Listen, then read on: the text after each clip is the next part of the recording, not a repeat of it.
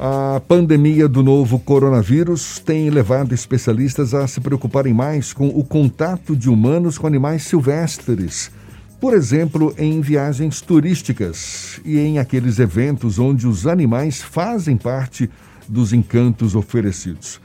Um estudo encomendado pela ONG Proteção Animal Mundial, World Animal Protection, um estudo encomendado à startup de pesquisa Hello Research, revela que mais de 60% dos turistas brasileiros têm conhecimento do risco de transmissão de doenças por parte de animais silvestres, mas nem todos se envolveriam em medidas de combate ao comércio ilegal desses animais. A gente conversa mais sobre o assunto agora com o gerente de campanhas da ONG Proteção Animal Mundial, João Almeida, nosso convidado aqui no Issa Bahia. Seja bem-vindo. Bom dia, João. Bom dia, bom dia Jefferson, bom dia Fernando. Obrigado por chamar a gente para uma conversa com vocês aí nessa manhã de terça-feira. Prazer todo nosso. Obrigado também por aceitar o nosso convite. Quer dizer, ainda falta consciência dos turistas sobre o cumprimento de leis que protegem animais silvestres? É, é interessante. É, a gente fez essa, a Produção Mundial fez essa, essa, essa pesquisa junto com a Hello Research é, no, no mês de agosto, setembro de 2020 e a gente entende, é, descobriu aí, os resultados são super interessantes e dentre eles a gente percebe que seis em cada dez brasileiros de fato têm uma compreensão de que o, o turismo uh, com animais silvestres, em especial aquele que uh, coloca turistas em proximidade excessiva com os animais, então, por exemplo, uh, produtos e experiências em que os animais são mantidos em condições de cativeiro, né? para que possam ser colocados nos colos dos turistas, para abraços e selfies.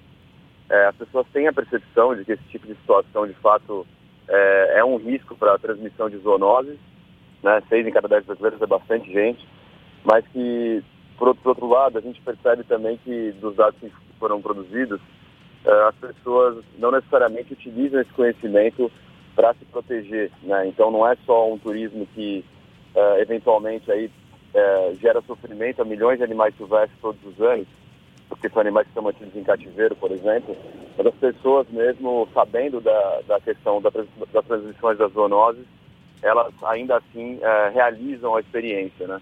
Então, no caso específico aí, a gente estava fazendo uma, uma, uma, investigação sobre as experiências com golfinhos nos parques de diversões, né? Os, os, os golfinhos nos delfinários, e a gente vê que as pessoas estão precisando ainda um salto a mais na hora de aplicar o conhecimento existente.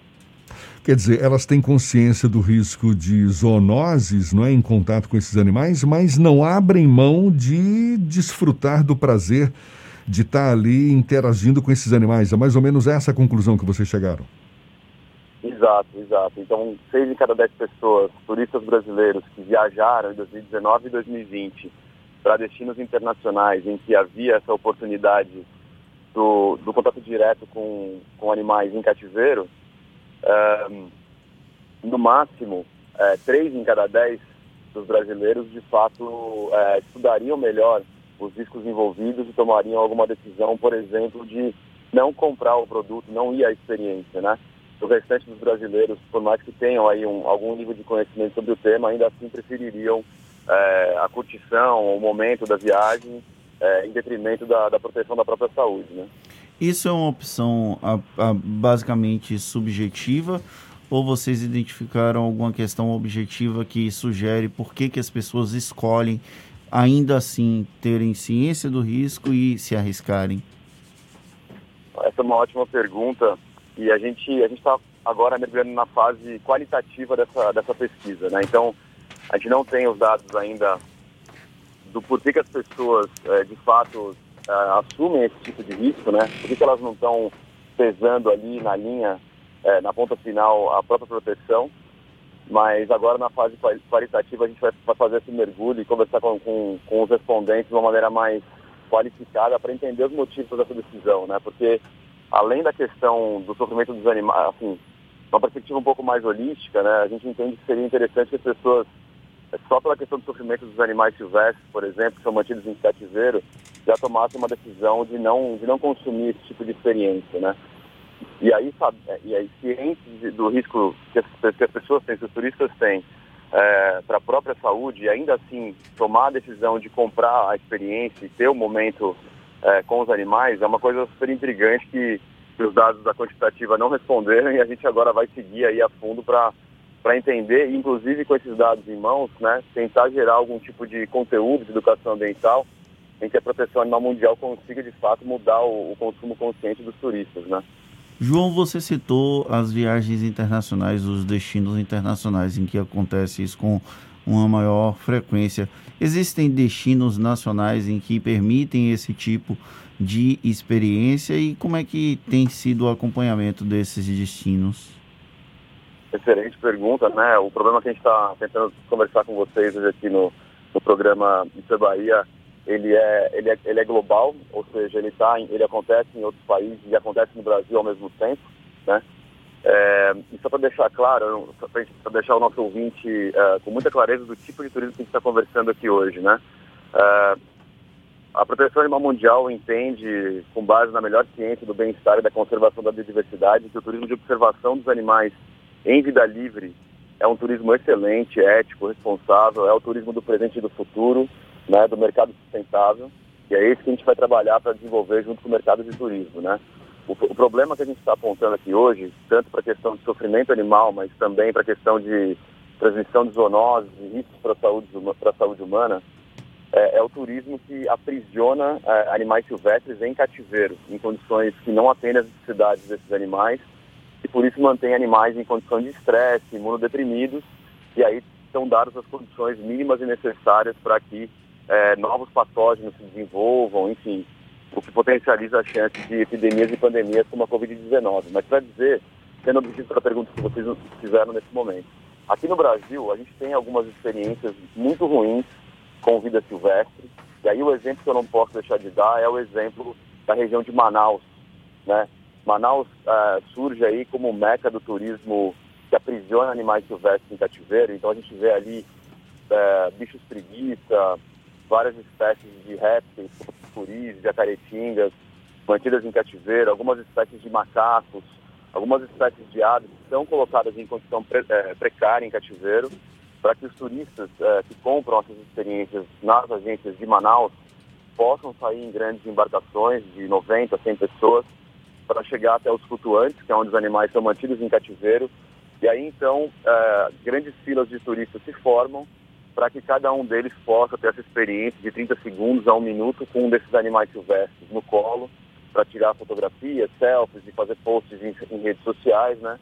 Uh, para os animais silvestres são experiências, é uma vida terrível, né? Porque são animais que são mantidos uh, por uma vida inteira em condições predatórias para serem usados como objetos para entretenimento turístico, né? E aí dados, uh, dados que a gente coleta em campo com, com quem na ponta entrega essa experiência, os bichos, os, os bichos preguiças, por exemplo, eles têm vivido em cativeiro para fins de uso para diversão e turismo é, entre seis meses a um ano, né? Esses animais, quando em vida livre, são animais que chegam a viver aí 20 ou 25 anos, né? Então isso dá uma real dimensão, por exemplo, do estresse que os animais são submetidos é, durante essas experiências, né? Para serem oferecidos para essas experiências.